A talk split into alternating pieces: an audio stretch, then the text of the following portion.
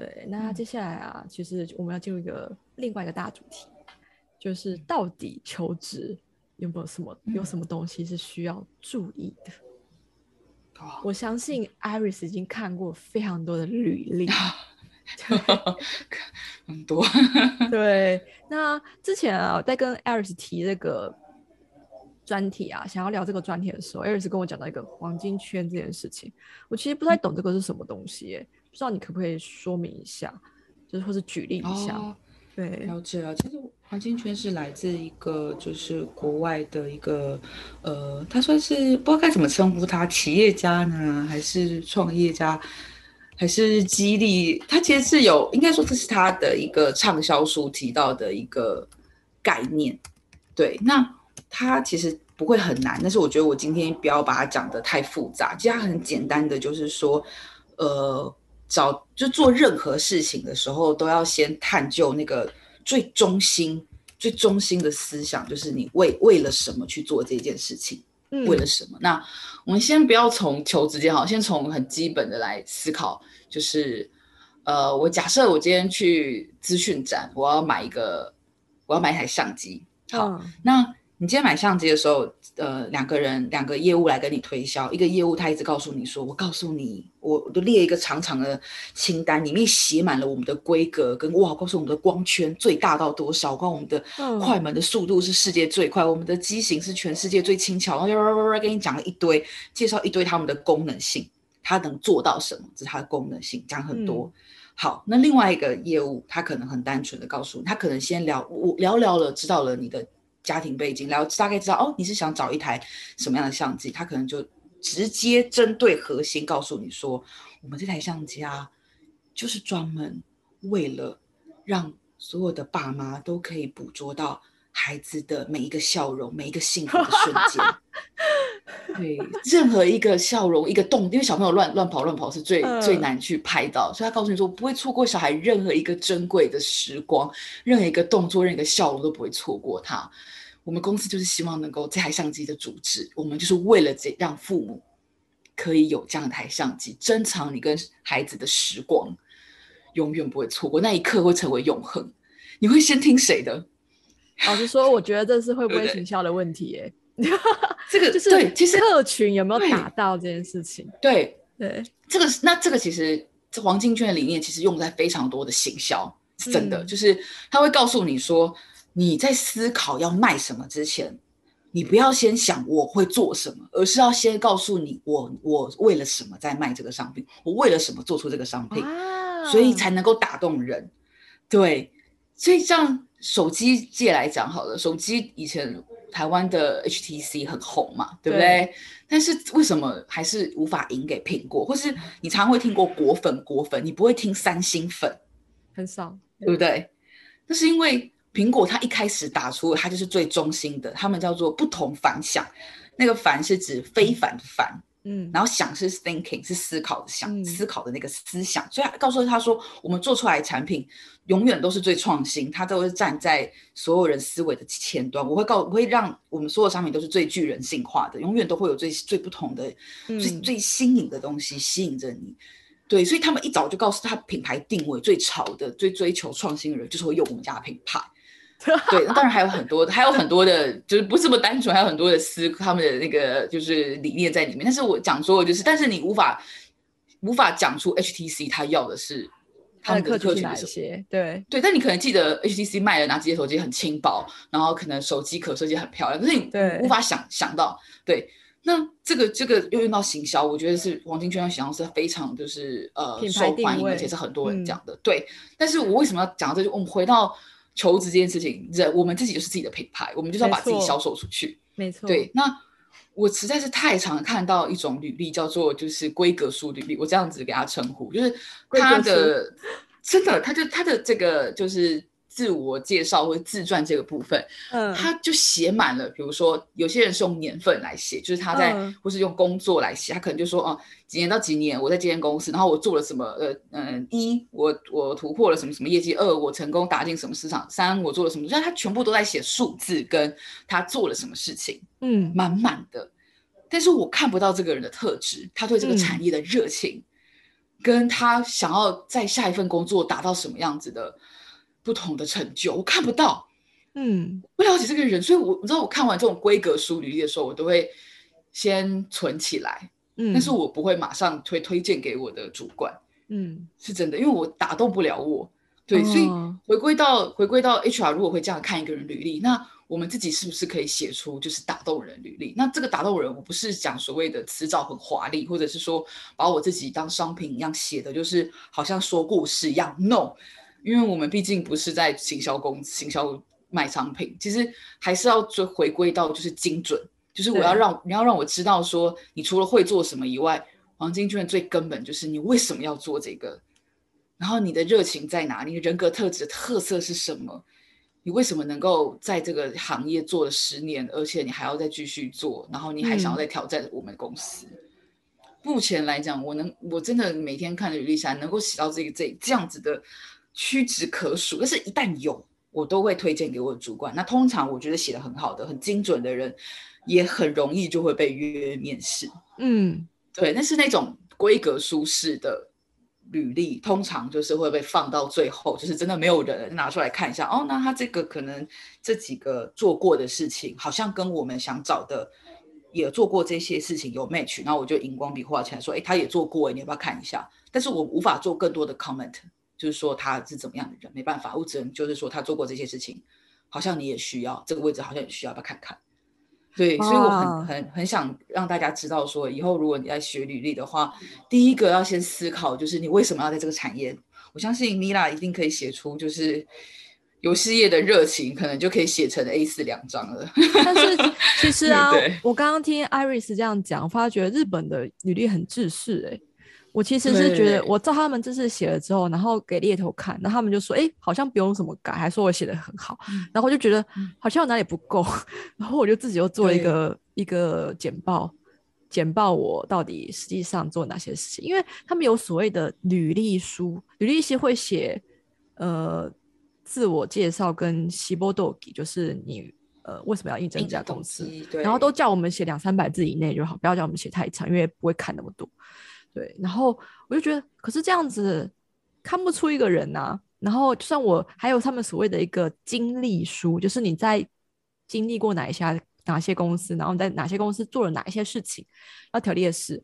List up 时，我也觉得这样子好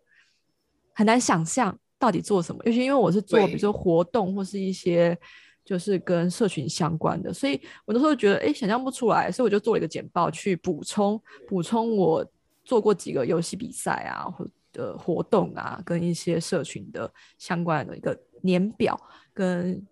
贴几张图进去，因为有图比较好想象，大家也不喜欢看字，大家比较喜欢看图嘛，这就把照片怎么收集一下，那个也做很快，就是照片收集一下，然后丢出去。然后另外一个也是证明说我是会做简报的，我不是不会做简报的，因为行销做简报这件事情非常的技能非常必备，对对啊，然后就丢出去。然后我自己的结果是我投了大概十七家，十六、十七啊十八家，然后有十六家的约面试，就是那个中奖率非常高，是八十八趴。我自己还算，哎，我八十八趴好高、哦，但是很但是好累哦，就是面试太多，好累。对对，但是我觉得，哎，其实大家在丢履历的时候，还真的是要思考一下，你要怎么样去跟别人不一样表。现自己，对，真的真的要做出区隔性。真的耶，就是我觉得太难去怎么讲，就是说，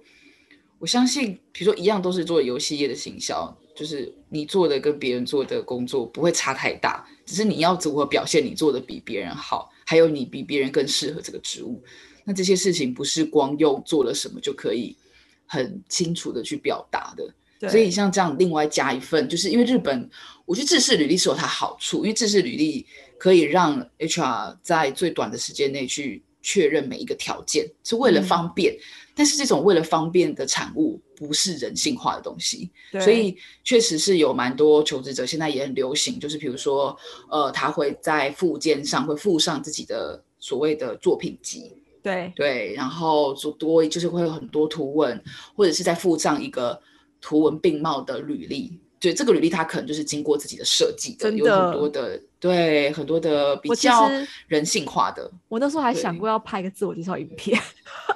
啊，对这个我不介意。真的吗？因为我花时不建议间看，对不对？不是不是不是，这个是这样讲，就是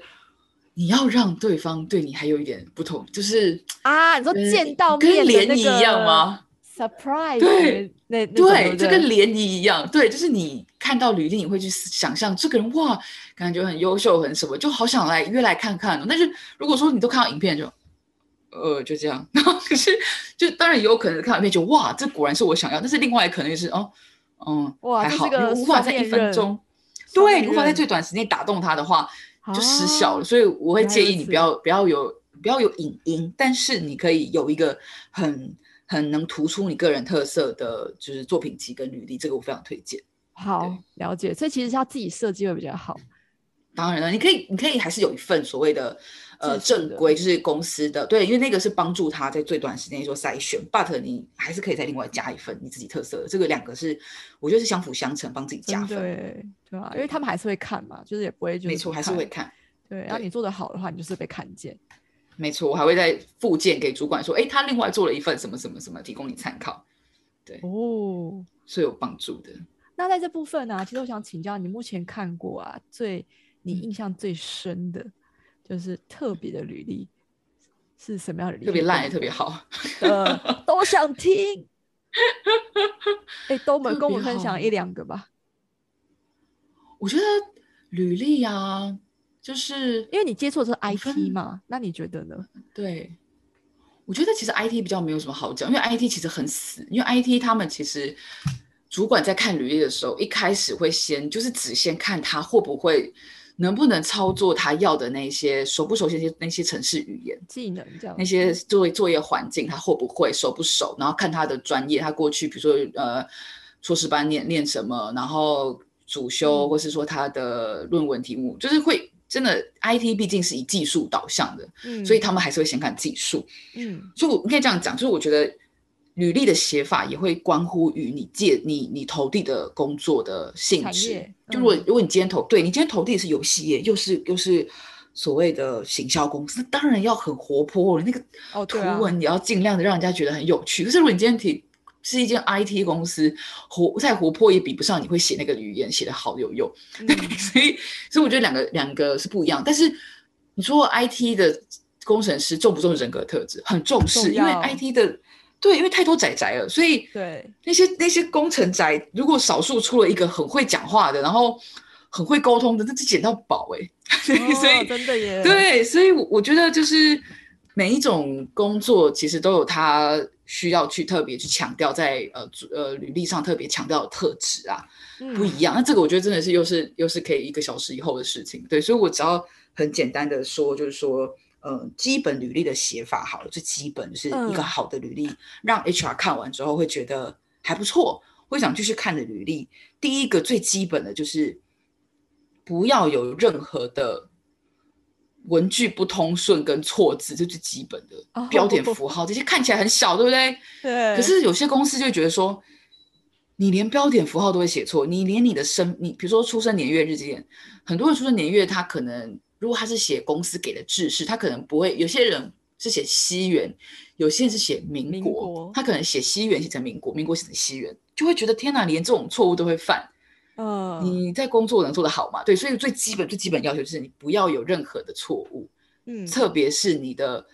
经历，比如说你有些人说，哎，奇怪，你怎么空窗期很长？他说啊，没有啦，我不小心写错年份了，那个都是致命伤，啊就觉得哇，对，所以绝对不要有所谓的呃年份呐、然后是最基本年份绝对不要有错，然后还有有你的工作经历一定是从近到远，很多人都先写远到近，从然后近到远才有意义啊，对，对，可是这些最基本，你觉得很 common sense 的，sorry，一零四一天到晚，一零四还会帮你看一下，因为一零四是会有那个房贷，还会帮你帮你看一下，你可能是写错，我觉得会提嗯醒你第一个是写什么。可是如果你自己写的履历书是不会有，你自己打的，所以一定要注意，就是最基本不要有错误，嗯，最最基本。然后再来就是一定要用条列式的写法，就是一定要把你的。特人格特质跟什么的，就是都要写到，然后用条列式，因为太多人都是写什么呃，我出生于一个小康的家庭，然后我父母从小就告诉我什么什么什么的，或是啊，这算是很，对，是很八股的写法。OK，这就嗯算了。最近还很新的流行一种叫做呃，就是行销式的写法。嗯，什么一九九一九九七年的一天，在苗栗的什么诞生的一个，那他就他这个不是无法想其他，这个是文青式吧？对，最近很流行这种写法哦。。天哪！我最近看到很多这种，我都会就是翻白眼。对，这这种太太特立独行的也不要。这个也不是要写文章啊。好对，除非你只要我应征的是，台北人，然后我非常非常爱游戏，我打了一百款游戏之类的，那就够了。对对对，真的真的就是你，你只要写到你的就是人格特质，你你你如果你真的无意无无论如何都想写你的，呃，很多人都说我不能写我的家庭嘛，我不能写我从小到大做了什么，可以，只要他跟你的工作有关。就像刚、哦刚刚你讲的，就是我是一个热爱游戏业的人，我从小到大打了不下百部的游戏，这个就这个就跟你的工作有关嘛，就可以写。可是如果你只是写说我爸妈从小教育我，就是做人要诚实什么，没 有意义了。就觉得 对，所以最基本的就是你一定要不要有错以外，你一定要能够把握自己的才能。那能够写到就是说我自己的我自己的常常写觉得写的不错，或是我自己常用的方式，就是第一段我都会写个非常简短的职务经历。就是职务经历，就大概知道说我做了什么行业，然后很简短的说我经历过了什么，就第一段。然后第二段我就会完全 focus 在我的专长上，可能二三四都会专长在，比如一个标题就是我的人我的特质是什么，嗯，或者说我工作上来讲，我最大的跟别人不同的技能是什么？就是硬实力跟软实力，我可能都会各写至少一个。哇，对，比如说可能就是追求，比如说有些人可能就写说追求卓越，然后永，然后呃永永葆什么好奇心什么之类，他可能就叙述他自己，比如说好奇心在工作上派上了多大用场，比如说可能因为好奇心的关系，他可能发现了一个，嗯。天哪，可能过去的主管从来没有发现过在流程上致命的错误，我假设。就是他所谓的人格特质，绝对不能只是讲啊，我很负责，我很什么，一定要是跟工作相连的。对，至少写二到三个。那最后一段，我就会写自己的，嗯，职涯的展望，就是一直说为什么要转职，我下一份工作我想得到什么。对，一个一个展望，让他知道说我今天转职是为了什么去去找这份工作。那 HR 就会看，就是说哦，所以你的展望跟我的工作能不能 match？比如说你展望写，我希望我未来要当主管，不好意思，这份工作就是不是主管，然后这个有天花板，这个工作就是当不了主管，我就不会找你来啦。嗯，我也不想害到你。对，所以通常我会建议第一段就是一个简短、简简短的一分钟以内你可以念完的，让大家认识你的。那第二、二三四段就是 focus 在你的专长跟你的人格特质，那最后一段就是展望，这样非常简短，不用 A 四一张，大概八百字以内的就可以完成了。哇，我发觉台湾履历比日本履历难写，日本都不用写这些东西。对，因为日本履历已经设好很多框架给你，你只要照框架写好就好了。对，然后你刚刚说的自我介绍简历跟你做过什么事情的特质，其实是在第一次面试的时候会，呃呃，第一一次跟第二次面试都会问到的问题。然后他们就是用言谈中去了解你这个人，对，对，所以他们第一关刷的可嗯能会是技能上的东西吧，就是看有没有符合你的经历跟你的技能有没有符合我们公司啊。我忽然理解，这样这就是为什么日本面试那么长的原因，因为他们第一关没在要一直去。筛啊，对，对，第一关没在筛太多，对。因为因为日本的知识履历太自私，以至于你其超实看不出这个人特质。对，对，那台湾的话，像一零四是属于那种，就是你只要把基本的经历填一填，然后 留下一大块，有没有？嗯，一大块的就是自我介绍，随便你写，所以那一段就是变成随人发挥，对，那变成说发挥的好跟不好，就会存在于明显的落差。嗯，对，那这样的写法，我觉得其实我们不要讲台湾、日本，就是以呃整个呃，比如说国外的公司，欧美市场那边，他们的履历是完全没有格式的。对他们随便自己写，对他们甚至不用贴照片，不用写出生年月日，他们的所有格式都是你自己设计，然后所有的写法都就是 up to you。对，所以我觉得这样子的写法给你很大的空间，同时也展露了你有没有能力去做好行销自己的这样子的工作。嗯，对，所以我觉得其实好的履历的话，就是能够让让人让 HR 在一分钟之内，甚至三十秒以内可以抓到重点的。你会做什么？你能你你是什么样的人？我可以在三十秒内看完，还可以写出一个非常简短的五十字到一百字的内容，告诉我主管为什么我推荐这个人给你看的，就成功了。哇，对，那目前为止，这个很难我自己欸推都可以。嗯，可以可以，还是有人办得到，但最失败就是写就是非常就是乐乐的，然后我一直找不到重点，然后那一种就是除了我刚刚讲的，就是规格舒适的履历，我就是立马就想关掉，完全没有温度，我真的不知道这个人的在干嘛。以外，还有就是写的太太科幻，然后太文青那种，我也会就是先放一边。对，还有就是太八股，我也会先放一边。那那一种履历就只会，我就只会画荧光笔，就是哦，他会这个系统，哦，他做过行销，啊，他做过这个这个，然后然后我不会写多的 comment，就直接给主管，让他自己决定要不要看这个人。对，所以如果如果你想成为就是能够很快的被 catch 到，然后能够让 HR 第一个优先推荐你的话，你就一定要先写出三十秒内能够让 HR 了解你的。简洁扼要是非常重要的一件事情，对不对？没错，真的，豆豆等真的，你知道 HR 每天要划那么多履历，每天要划多少？我少说看几百个人这样划。那如果你三十三十秒之内我没有看到重点的话，我一定马上关掉，看下一个。哇，这这个问题就在于说，我们要站在 HR 立场想，就是要让 HR 能够节省时间，然后我们自己也要节省时间。对 对，keyword 一定要写。对 keyword，所谓 keyword，如果你是专业人士，你会什么样的技能，一定要写上去。那包含你曾经用过什么技术啊？你做过什么？像这些讲的，我觉得这些 keyword 的一个用法，其实是因为现在的系统都可以做到，就是我可以。输入 keyword 找出某些特定人才嘛，所以如果你有自己在你的履历上埋下很多的关键字的话，那你的履历在系统上，在这么大的平台上的曝光率就会提高。哦，原来是这样。对，所以各种你要帮自己下各种 keyword，最简单的当然就是你做工程师，他就直接下他自己所有的专业，比如说哦，我我我会 AI，我的特我的专业在于呃视觉的应用，在于就是什么什么语音分析。那作为一般的，比如说如果你今天是行销，你可能就会 keyword 下你所你做过的产品跟你的行销手法等等的，就是这些 keyword，我觉得都要自己。呃，花一点心思去把它放在你的，就是藏在你的所有的履历书里面，这样你才能够在最短时间内被用荧光笔画到，然后 他们都会用荧光笔把 keyword 画出来嘛，系统，所以你就能够更大的曝光率，你就会能够有更多面试的机会。特别是你不是用顾问公司，你是用一零四啊，或者是一般求财网站，它更需要靠你自己去 highlight 你自己自己，真的，这是需要的。我们讲到就履历的写法之外，我觉得我们之后要开一个专题讲面试，因为时间可能不够。对，就下次可以开一个专题，是怎么如何面试教战守则哦。我想这真的是一小时分享，我们下次再 开一集好了。对，那这边我还要提到，就是之前那个艾瑞斯跟我讲到，一张好照片直接取得入场券，真的 太重要，各位太重要了。它可以决定你的生死，我跟你讲哦，履历的生死状。我可以跟大家分享一下，就是其实日本啊，拍那个履历的证件照超级贵，他们会花一万块到一万五千块去拍一张证件照。天哪，台币台币三千块，三四千，对啊，好贵。他们起跳哦，然后会修的超美，就是看起来就是一表人才美女那种感觉，你知道吗？就是瑕疵全部修掉，然后让你看起来就是很。正 对大几乎几乎对，那台湾就不是，台湾就是，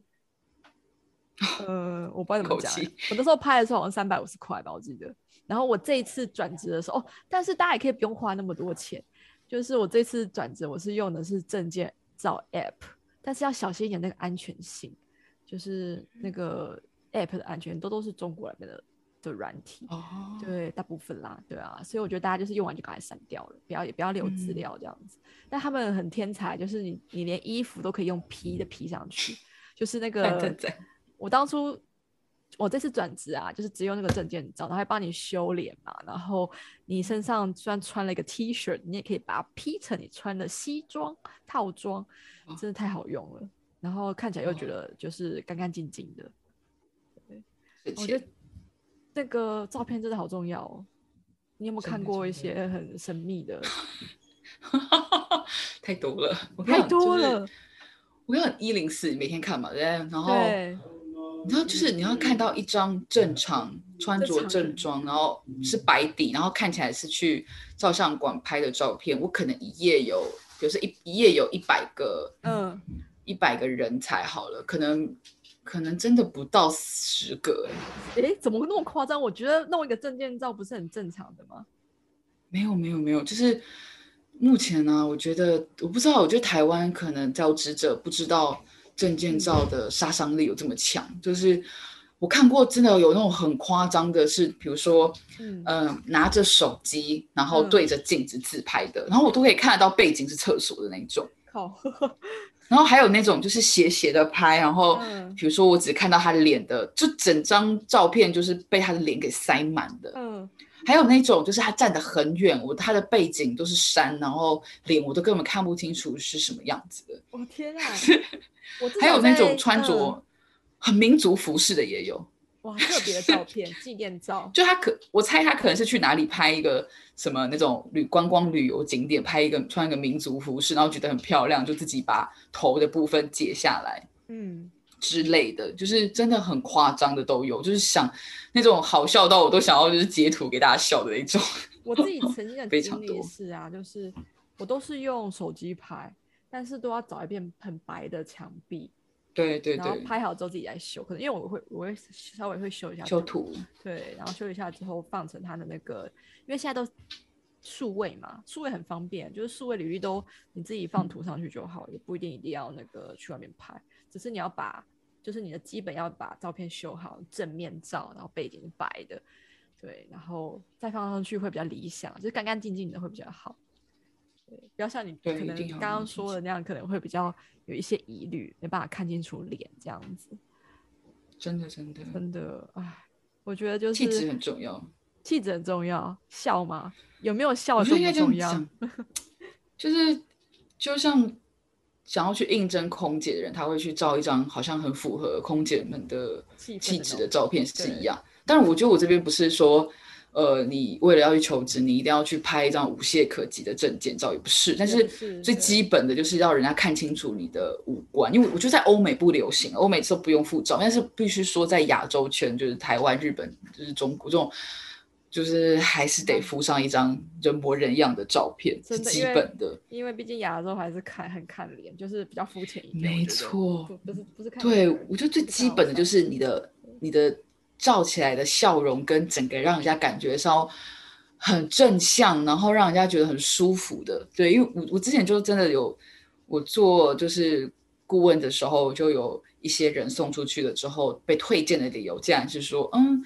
我看他的照片，我觉得那个小狐狸阿瓦奶就是跟我公司的风社风好像不太吻合。公司对我就觉得不合啊，对，我说最啊好从照片你可以看出小狐狸阿瓦奶是哪里阿瓦奶，就哪里呀？真的。但是我可以猜测到，因为那个那个人他是比较圆的，就是比较胖一点，所以照片看起来整个人就是脸塞满了那个那个照片，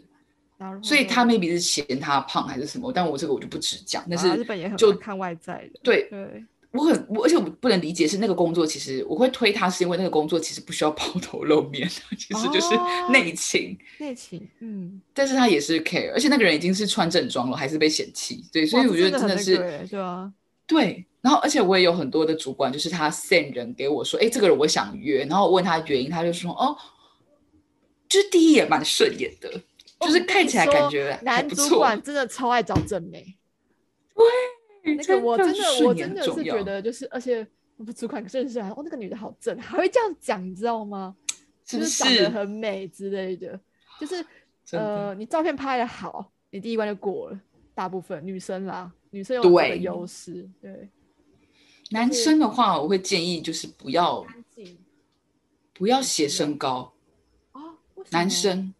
如果你今天履历他没有强制你要写身高、体重的话，不要写。女生当然可以一定不要写了，女生就是身高体重就会被拿来当做。等一下，女生我想一下，女生如果说你觉得自己不胖的话是可以写，因为真的很多人嗯会看。那男生的话，我觉得你不要写身高，嗯，因为我必须诚实的说，很多主管筛男生会看身高，哎，为什么要看？低于一百七，很多人不不看的，特别是业务职，哦因为没有，因为他们会觉得业务出去要，特别是日系公司，因为我公司也是日系的，嗯。日系公司他会比较 care，就是男生要抛头露面的那一种，他会希望站出去代表我们公司，要很有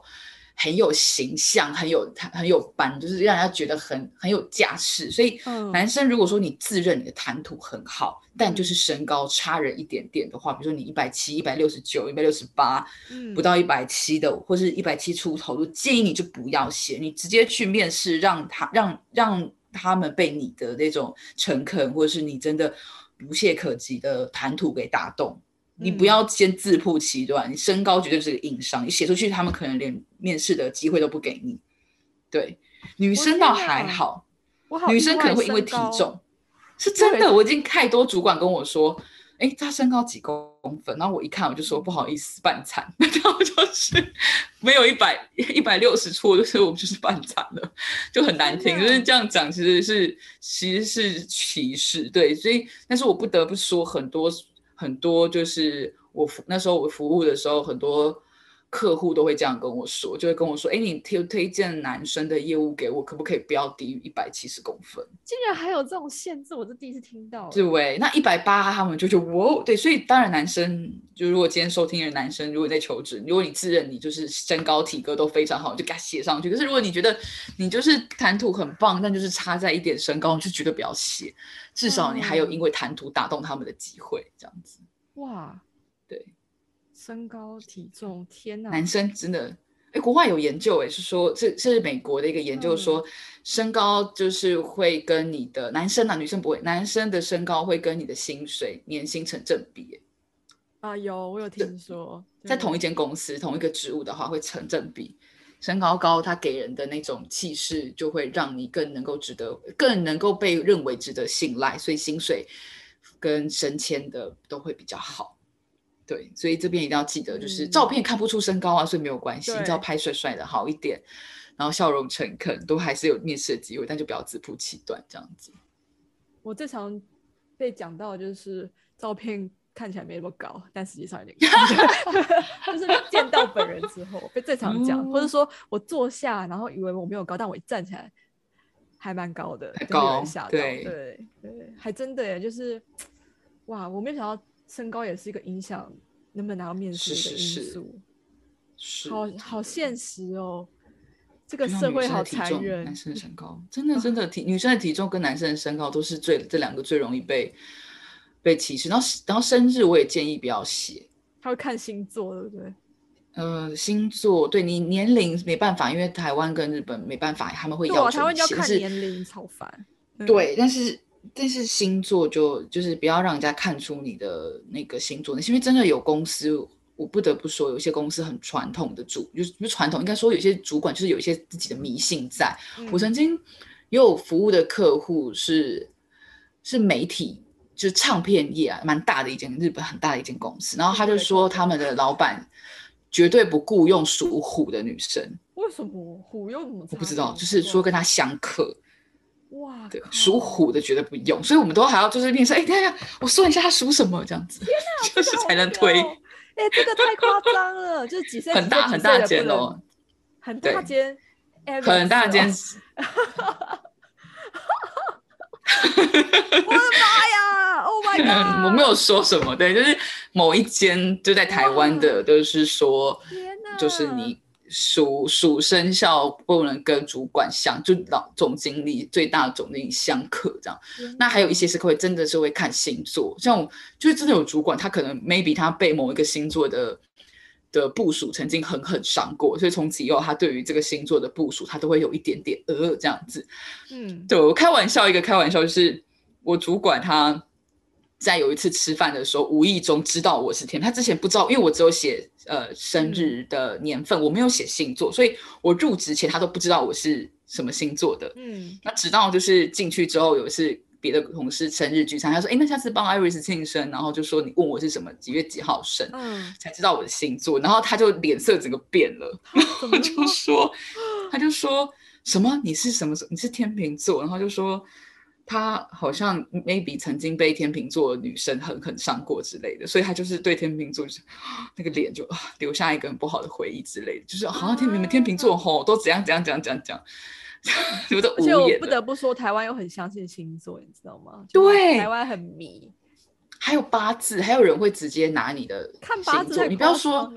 八字，你说哎，我八字是不是我看不到呃时辰，我应该就算不了？没有，八字是可以看前三柱。年日月就可以算出一部分的了。我靠！对，所以所以绝对不要在你的履历上去写你的生日，就写年份就好了。因为那有些是可以自己自由的，你可以就是自选。日本如果可以自选就不要写，因为日本要看年龄，还要自己填年龄啊。那你可以写年龄，绝对不要写生日，因为真的有些人就是会因为这样子去，就就如果求职履历因为这种小因素而失去了面试机会，就太蠢了。对真的，还好日本没有写血型啊，因为日本没有相那么相信星座，他们相信血型。血型不会叫我写血型，因为我血型是 B 型。然后我最大的印象就是，我的妈呀！就是我只要我跟代理商开会的时候，代理商听到我是 B 型，他们就一副就是看到鬼那种感觉的脸。我知道，我知道。我说天哪，我是犯什么错？就他们不是很不喜欢 B 型嘛，因为比较 my pace，就是自我对独断、特立独行，然后比较不合群这样子。对，但其实我觉得。就还好啊，A B 型跟 B 型其实都还蛮优秀的，对吧？没有，对啊，对啊，我觉得没有差啊。但是他们很喜欢 A 型的人，他们觉得 A 型的人对配合，就是好好好用，好用，奴性坚强，乖，就是这样子。就对他们的既定印象、刻板印象啊，对啊。但是我觉得就就还好，没有那时候没有教我写写信这样子，就是教我写年月日跟年龄这样子。就他们要看年龄，日本他们还是会看年龄。而且他们的薪水会因为年龄有一个那个层级，有有真的有，我有听过那个客户这样跟我说，就是我我想帮我人选再争取一下薪资，他就说，可是他是在这个年龄，我们最高只能给到多少？对，有，他大手公司几乎都有，就是他们某一个年龄就是这个层级最顶，他们不会再给高了。这真的是很传统，像我自己的公司是没有，我自己公司是看那个。呃，我们是去买国外参加国外的薪资调查，然后是跟所有的就是 IT 企业的，就是同大概差不多 level 的公司去做比较，他会收集薪资，然后帮我们分析，然后我们会定出中呃就是低位数、中位数跟高位数，然后会给每一个职务给三个三个三个数三个 range，然后你就可以判断你的人才是在哪一个中位数还是高位数，如果就很优秀，可以给他高位数一点的。嗯。对，是这样子，不看年，这应该说比较国际化的日商，我相信都是比较看年龄这一块会比较少一点，少一点，对。但是升迁还是有，还是会看年龄。我诚实的说，真的升迁还是会以年纪长的，就觉得比较有震慑力吧，就是比较有，就是压得住年轻人那种感觉。没错，真的太蠢了，真没有。哎，对对对，这个也是，对我刚刚讲年龄的不公平也是，之前也是有主管就是。呃，我就是帮我的客户找，他就说，哎，因为我们这个部门的主管年龄才三十出头，所以你不要找三十以上的人给他。哇，的确是，就是这样，直接下，他就说他怕年龄比他大，他镇不住。对他镇，因为其实蛮多，因为毕竟这种亚洲国家那种辈分啊，对，长幼啊，其实那个根深蒂固。哎，对我真的是觉得这这很蠢，所以这时候这些先天性的因素，你说生日啊、星座的血型，我们改不了，所以。后天的，比如照片要拍好就很重要，就是长得很正。我相信，就算你年龄比较大一岁，他还是愿意来看 的。照片啊，有修啊，大家都看不出，大家大家都会修啊，所以都要修。我看真的要修，大家不要觉得。可是万一我进来，万一我去面试，他发现跟我本人有一些落差怎么办？不用担心，因为对，因为你去了之后，只要不要差到判若两人就好，就只要是眼睛稍微调大一点点，鼻子稍微挺一点，然后美脸稍微瘦一点。对，这都没有关系。你到最后，你就是告诉自己说，我可以用我的实力跟我谈吐来说服他就好，争取到这个 offer，对吧？没错，就是至少入场券要拿到。对对，至少你有机会见面再说。见面三分情嘛，先见个面，你就有机会。真的，就见个面才能让他知道你多正向开朗，不然你写那些，你写在里面看不出来，不一定会那个。对对啊，所以。所以，我我自己也觉得，就是对吧？当然，就是一张干净的照片还蛮重要的。对，笑容灿烂一点的照片，哦，当然没有人不喜欢笑得开心的人啊，就是真的。不要太震惊啊！我觉得也不要就是那种抿嘴，然后完全没有笑，有一点笑容的，一点点露齿笑的，然后干干净净的，那绝对都是加分。你知道，真的在台湾的一零四一开，你马上就是鹤立鸡群。相信我，这种人太少了。是哦，所以大家 日本可能没有加分，台湾是鹤立鸡群。相信我。哦，我自己也是笑，有笑的，就是笑的那个照，就很很可爱，就笑的很很很亲切，让人家有亲和力。有些人都这样，你看到笑容，就自然觉得这个人应该好相处。特别我觉得。我觉得日本在找找人才的时候啊，我觉得他们特别 care 一点，就我觉得欧美不一定，日本 care 就是好不好相处，他们会觉得这个人的能力跟什么这些当然也很重要，但是第一关就是作为主管，他能不能跟我好好的配合啊，好不好相处？我觉得很像相亲对哎，就是对，因为你在跟主管面试的时候，其实就是其实不是不只有主管在挑人，我们也在挑主管，我自己也在挑主管，我在挑这个主管是不是能够好好的说话，好好的听我对说，然后就是能够好好的传达自己的意见给他，然后他愿不愿意接受。这其实，在谈吐间呐、你都可以感受得到的。这之后再开个面试，因为我真的是遇到，就是有一种就是呃，怎么讲？上目线，上目线要怎么讲？看起来很上木无线呃，要中文无要怎么说 MSN 感觉有点自视，有点自视甚高自视甚高，就是他就是他就是主管嘛，啊，他就是我还没进去当他员工，就已经是被他上对下在讲话了。那种不行。我就觉得哇，那还是很大手的公司，我就觉得我超，我那时候当下就觉得那个气氛不是很绝对不喜欢，OK。然后觉得也没有想要投，就是虽然一一次面试，但也就没有想要再继续了。对，就觉得哎、这个不必要，我觉得太上我也没审，就是太那个了，太像对这个相处下了。对，对啊，这个之后有机会看面试再再可以还可以再聊，就觉得哇，这个好不舒嗯服哦。就是一场让你舒不舒服能够放没松的面试也很重要，这也是要看面试官的功力啦。我觉得哦，这个最近我才在学，就是这个光是面试教主管怎么面试，他就可以开一哦，个四小时的课教程。教主管怎么要教要教，大部分主管都没有上过受训，然后他们面试，我每次跟进去面试都会觉得就是好坏落差很大，就会发现很会问跟很不会问、很不会带的主管，那那种主管真的就只能靠人才，你要很会自我自扣皮啊，你要很会讲，不然遇到这种主管的话，你根本无法展现你自己的能力。真的，而且就很冷场，很闷，对超闷，对，所以你只能靠自己，那种主管靠自己。对，对，会不会带人？面试技巧变得很重要。会不会带人也会在面试中展现耶？就是你怎么，你会不会去带引导人表现出他自己这件事情？对，我觉得很很重要。多主管都做不到，对，好，我这我只有选择。我只有选择是选择一位我觉得我被问的很爽的一的一家公司，嗯，就是他问我很多问题，然后我很快流畅的回答，他也没觉得很好很棒的，很双方嗯交流的很良好，两次面试都让我觉得很舒服。嗯，这很对重要。我就觉得啊，那可以跟，就是可以在他手下做事。对，对，那个感觉好重要重要哦，真的好重要。对，好啊，那那我们也差不多哇，我们讲了多久啊？我们讲了两个小时了吧？超夸天张哪，我要切两三集了吗？我在想，那我们最后应该要来结尾一下了。对，好哦，稍微来下次来开一个面试，我觉得面试都还没听你讲，我还没跟你，我还没跟大家分享，你帮我想到一个很好的譬喻，我要跟大家分享一下。对 因为太中二了，是不是？中二，但是还蛮符合我的性格的。对，然后我那时候听到就是 Iris 跟我说这件事，我就哇，你太神了。对，可以跟大家分享一之下。之后再有机会开一个面试专题，我觉得也蛮有趣的。而且你帮我在统整一些事情，我会觉得哇，的确跟 HR 聊天有点开心哎、就是呃，跟 HR 聊天会帮你认识自己。我不知道台湾有没有这样，就是可以咨询职业咨询的服务，应该有吧？对对，这个这个其实目前台湾职涯咨询只有在一种，就是说，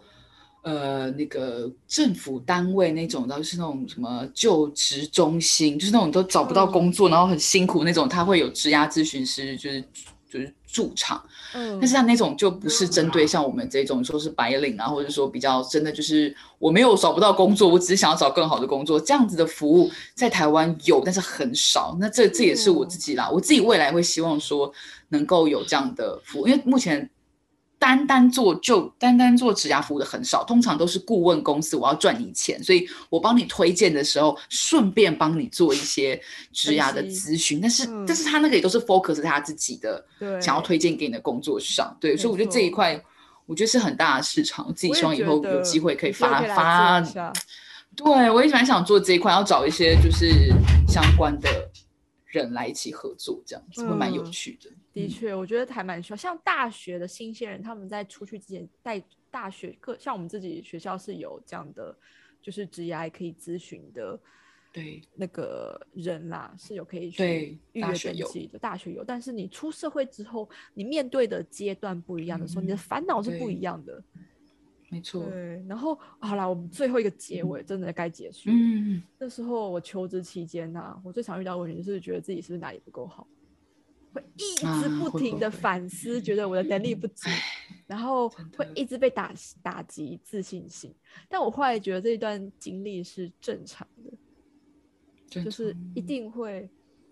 一定会经历一段这样的低潮。但可是因为根据状况不同啊，最后啊，我自己的想象是我自己的经历啊，是觉得说求职啊，不一定跳槽一定要是拿到一个很高薪的职位或是什么，就是你的最终目标可能是一个这样的目的。但是其实，在求职过程中，它其实是一个重新认识自己的优势、长处、短处，跟定期梳理你自己有哪一些，呃，怎么讲可以表现的地方。嗯一个很好的一个过程跟机会，所以我后来就想想说，哎、我其实或许三五年就应该要做一次这样子的事情。，对，有些人可能每一年会做，但我觉得每一年我可能会忘记。但是其实我嗯觉得三五年好像就应该做一样一次这样的整理，对，其实还蛮重要的，因为你每个阶段你获取到的东西，你的经历都不一样。你可能在某一次拿到一个大专案，你就有了那项能力了，然后你就应该去调整一下你的履历了，然后你就可以重新再认识，诶，我其实有这项东西，然后可以定期去看看有没有相关职缺。对啊，就是很好，就是说定期去审视你自己的能力到底是停滞不前，还是你已经很重要啊大有可为。对啊，对啊，我觉得这很重要啊，因为如果说你都没有审视的话，变成说你其实能力没有提升，你也不知道。就是没有提升对的话，或者说你，我两年前跟三年前怎么跟现在好像 skill 没有增加的时候，我觉得就要有危对机意识了。对，就你应该就要记得说，哎，那是不是在这间公司真的是所谓的刚刚我们最初提到的成长受限这件事问题点，其实正在发生当中，只是你没有注意到。对，对，所以我觉得这点好像也蛮重要的，对吧、就觉得说，求职不不一定我呃不一定一定要转职，但是可以准备转职这件事情，好像也蛮也蛮重要的，就是有一个是心态。准备转职的心态。对，随时都有机会去别的地方看看。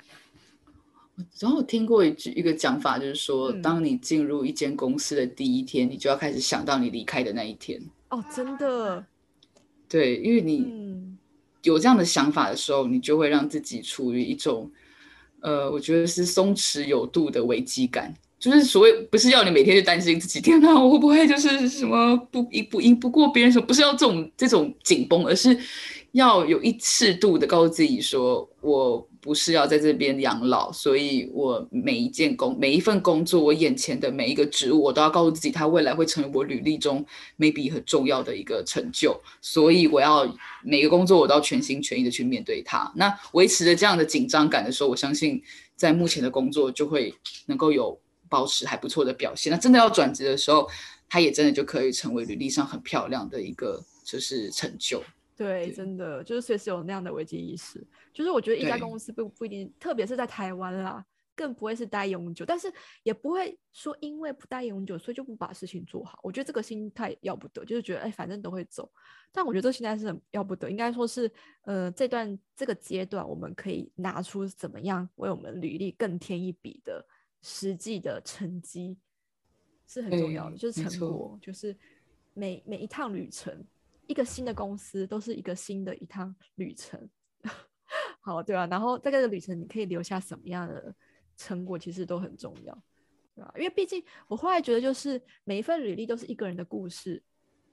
你就是看一个人的故事跟经历。那你要变成一个很精彩绝人的小说呢，还是当然我的我不是说履历要写成像小说那样子，而是你这个人 看起来就是一个很精彩，哇，你历经好多事情的样，还是说你就是比较呃，可能在埋没在其他地方的一本就很。可惜，对啊，所以我觉得就大家就是可以好好的思考，但是我每个人对于人生的看法都不太一样啦，对吧、对，有些人的人生的精彩可能是放在家庭，可能是其他地方，或是副业，非常的幸对福之类的，对对，都 OK。我觉得重点就是刚刚我最一开始提到，就是你目前到底做的开不开心，然后到底是不是你的热情所在？因为很多人其实都会说啊，没有啦，我工作就是工作啦，我我热情我是其他的地方发挥啊。但是我觉得其实对，但我觉得还是不要让你的工作变成只是真的只是为了赚钱，那这样你一定做的不快乐，无法做得好。那做的不好，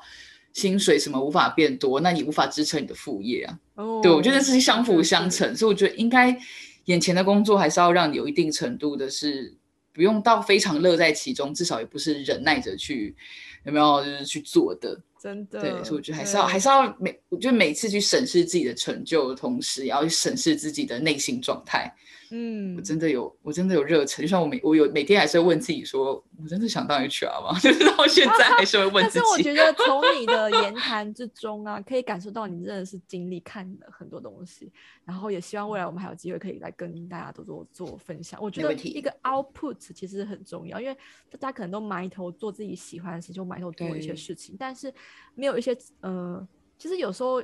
人呢，像我自己有时候喜欢听人家的故事。这件事情，因为它可以内化成自己的经验，就是你听了之后，你可以警惕嘛，然后你是可以学习，就是而且每个人对这件事情的看法不一样，就是你可以觉得说啊，这件事情我以后再也不要发生，或是我就记在心里，然后有什么有什么状况的话可以分享给别人知道，嗯，对啊，这就是很多我觉得还蛮不错的地方，所以就这次才会想要来，就是邀请 Iris 可以趁我自己有很多想法，然后 Iris 又可以给我们很多建议的时候。就是来录这一集这样子，对，然后希望之后还有机会。那大家如果有，我们今天先到这个地方。那大家之后如果有什么问题的话，在节目的介绍下面有一个那个就是回馈的表单，那欢迎大家可以填写。然后到时候未来啦，如果我们下一集谈面试的时候，那如果回馈表单里面有些问题的话，我们也可以挑几个出来跟大家做解答，然后问问看 Iris 的想法，或是给一些建议这样子。对我我我们不会变成一个就是求职节目，就是，但就只是大家不用紧张，大家不用紧张，就是 但是就是如果有这个需求的话，可以定期来分享跟开开看，对啊，就是或是咨询之类的，然后我们有时候也可以邀请 Aris 多多来上节目，当我们的那个固定的就是心灵鸡汤导师，没问题，对啊，因为 Aris 如果他愿意听的话，蛮成为我的心灵鸡汤导师的，所以我就很喜欢就是。找爱人是聊天这样子，对，嗯，非常开心，可以变变别人的鸡汤，真的真的，我们也希望我们的节目可以成为大家的鸡汤，没错没错。好，那今天先到这边啦，谢谢大家的收听，我们下次再会啦，拜拜。拜拜，OK，耶。耶耶。感谢大家的收听，喜欢的话也欢迎帮我们按个赞或是订阅我们哦。也欢迎大家留言给我们或是填写回馈问句，让我们可以作为节目日后的参考哦。谢谢大家啦，拜拜。